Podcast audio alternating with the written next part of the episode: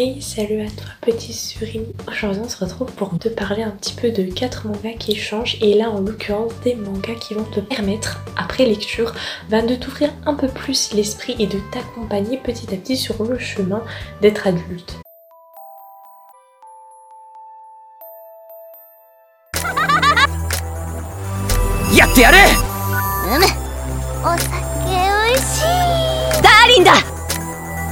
누가 커링시대 다크 아 뭐야 걔 이름 뭐야 가프리 가프리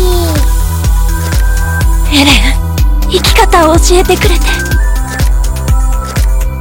저 사람이 외국에 오래 살아서 待ってばよ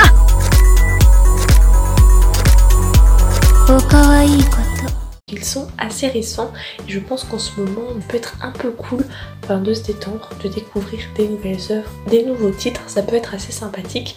Et voilà, si t'es déjà un adulte de 30 ans, 40 ans, pas grave, ça te concerne aussi. Enfin voilà, ça peut être te rappeler des souvenirs, des trucs comme ça, ça va t'ouvrir l'esprit. Et si au contraire tu as 18 ans, 19 ans, 20 ans, voilà, enfin quel que soit l'âge, ça va vraiment t'apprendre des valeurs. En tout cas, moi, quand je les ai lus, j'ai eu quelques révélations.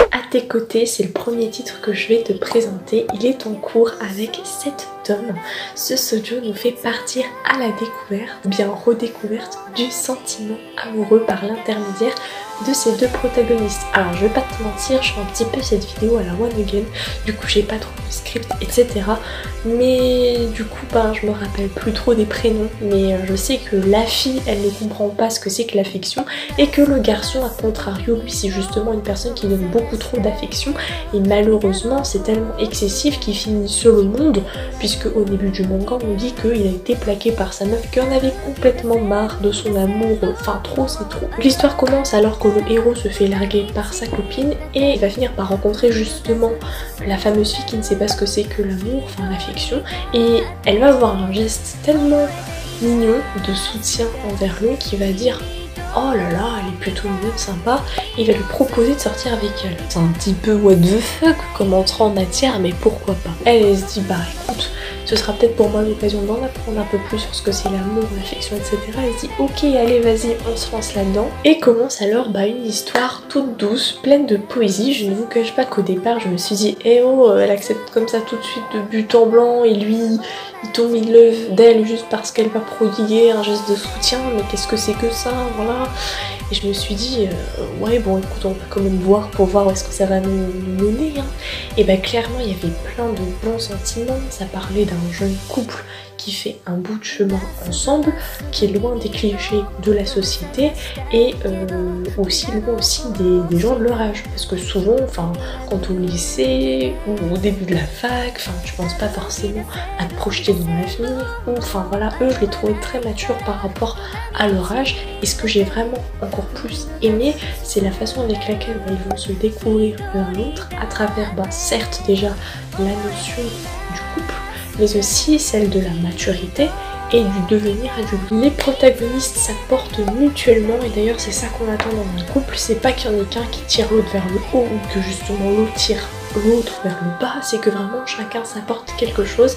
Et d'ailleurs, au fur et à mesure, leur entourage va s'élargir à vue de Les dessins sont tout à fait adorables et on a vraiment l'impression d'être comme un enfant bercé tout au long de la lecture. Just Not Married, inaugurant la collection Life de Kana. Et d'ailleurs, jusqu'au 31 décembre 2020, il était au prix découverte de 5,95€. Just Not Married est un titre assez court, en 5 tomes, qui m'a surprise. Déjà, la couleur elle est orange, elle est peps, elle est vitaminée, mais je vous avoue que l'histoire, on dirait que Kana a entendu mon cri du cœur quand j'ai dit que je voulais lire des trucs un peu plus actuels, un peu plus grands, un peu plus matures, un peu plus sur la vie. On suit un couple qui dure depuis 10 ans et qui subissent une certaine pression sociale puisqu'en fait ils ne sont toujours pas mariés alors qu'ils vivent ensemble depuis 8 ans, puis ils n'ont pas non plus d'enfants, voilà. Et euh, du coup, en fait, leur vie, elle est juste tout simplement la plus normale du monde. C'est-à-dire partage entre leur couple, entre la réunion d'anciens camarades de classe, entre le boulot et c'est très bien comme ça pour eux. Justement, les autres ils comprennent pas ça parce que du coup, quand ils reviennent, ils disent Hey, qu'est-ce que t'as fait de ta vie? Est-ce que t'as un gosse? Mais moi j'en ai déjà trois. Honnêtement, c'est très simple comme pitch, mais il fallait vraiment penser à faire ce type de titre parce qu'on entend trop souvent Oh, oh là là, pense au mariage, à quand le bébé Mais on perd souvent de vue que en fait la finalité d'un couple et même la finalité d'une personne en général, c'est pas juste produire un descendant. Donc voilà, c'est pas, c'est pas juste forcément ça la finalité. Et beaucoup bah, s'épanouissent sans enfant, sans être forcément liés par un contrat de mariage ou sans habiter dans une maison qui leur appartient, un endroit fixe, etc. Point bonus pour la construction narrative ingénieuse qui m'a d'ailleurs fait penser au manga Elle et lui, mais en deux en un. En fait, chaque histoire racontée est du point de vue du héros, puis ensuite celui de l'héroïne. Du coup, c'est cool parce que c'est la vraie vie. On peut pas toujours tout savoir de l'autre, et du coup, c'est la communication qui va permettre de faire le pont entre ce que l'on sait de l'autre et les incompréhensions qu'on peut avoir quant à certaines actions qu'il ou elle a, réalisées. Et du coup, ben, je sais pas trop si je me fais bien comprendre, mais le fait en tant que lectrice d'être en fait la tierce personne et d'avoir juste une vue d'ensemble sur tout cela, et ben ça m'a fait comprendre beaucoup de choses.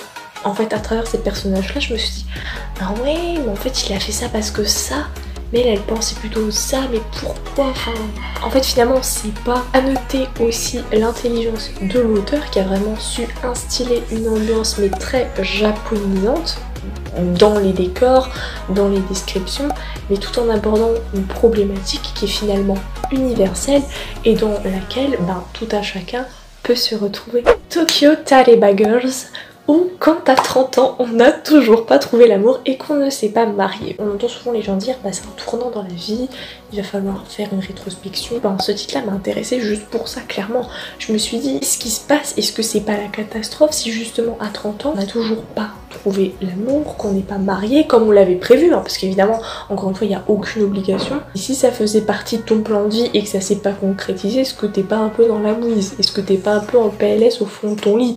Est-ce que Netflix existe? Toujours. En tout cas, c'est ce que pensent les trois héroïnes de Tokyo Tareba Girls. En 9 tomes, on suit trois working girls actives autant couleur qui se racontent bah, leurs déboires chaque soir mais en fait avec la ferme intention finalement de prendre leur vie en main le lendemain. Il y a un petit côté humour avec notamment des petits yakas qui font réfléchir sur le comportement des héroïnes mais qui au final nous font surtout faire à nous une grosse rétrospective sur notre vie et peu importe l'âge parce que clairement je suis assez jeune donc j'ai pas non plus vécu des expériences oufissimes pour me permettre de donner des leçons à qui que ce soit mais vraiment clairement ça m'a fait me poser certaines questions et en tout cas je ne connaissais pas l'autrice alors que j'ai pu lire sur certains forums qu'elle était ultra populaire au Japon mais une chose est sûre c'est que une fois la série découverte je me suis clairement ruée sur l'adaptation en drama sur Vicky. C'était vraiment très intéressant de voir comment chacune des femmes gérait cette pression de devoir fonder un foyer, de répondre aux attentes de la société, mais aussi leurs tribulations dans leur boulot, parce qu'à un moment il y en a une, voilà, elle avait qu'un gars dans son taf et tout, mais ça se passe pas trop bien. Voilà, enfin il y a un peu hautain, après on va apprendre qu'il y a un secret, à force d'aller trop vite, n'est-ce pas là le meilleur moyen de se casser la figure? Mes lectures sont très influencées par mon mood du moment et depuis un an c'est vrai que je cherche des œuvres plus matures avec des personnages qui ne sont plus forcément sur les bancs de l'école mais aussi des mangas qui offrent une réflexion euh, bah, sur la construction de soi, sur la place que tout à chacun et pas que la femme a dans la société, etc. Par exemple, autour de moi j'ai vraiment tout un panel de couples, de familles, de stéréotypes sociaux ou parfois justement l'inverse de gens qui, quel que soit leur âge, cassent les codes. Genre par exemple, j'ai des potes qui ont 30 ans, qui ne sont pas mariés, qui sont pas parents, qui vivent leur meilleure vie, puis d'autres qui sont mariés genre à 19, 18 ans et qui à 23 ans sont déjà même parents. Et genre moi-même je me suis prise à me dire bah la situation actuelle elle est comme elle est, à 24 ans j'aimerais faire ci ça ça, à 30 ans je me vois là là là. Et bah je trouve ça cool en fait que finalement bah, la société change plus ou moins de mœurs à ce propos parce qu'à l'époque on n'avait pas forcément les mêmes problématiques.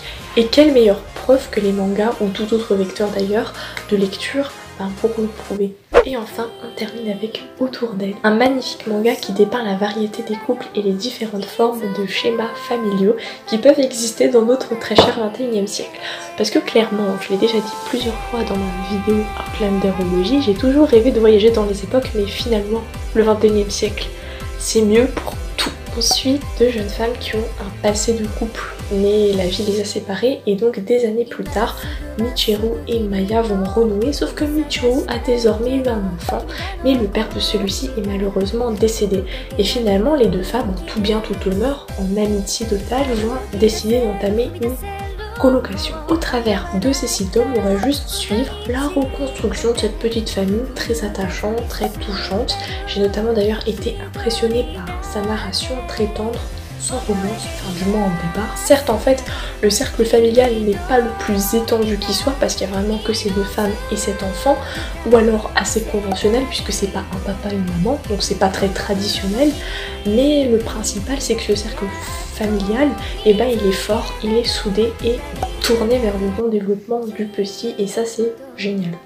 L'autre dimension qui m'a complètement happée, bah, c'est celle des préjugés, notamment d'un des personnages qui dirige la crèche où il y a le petit Yuta, mais ce manga reste aussi une aide à l'ouverture d'esprit parce qu'en fait on voit que tout est possible, que les états d'esprit peuvent toujours évoluer. Dernier argument, mais pas des moindres, le dessin qui m'évoque un petit peu March comme Like Lion, et pour cause en fait finalement j'ai vu sur internet que l'autrice était en fait l'assistante de la mangaka qui a fait March Like comme Lion je l'ai pas dit dans le bon sens, mais c'est pas grave.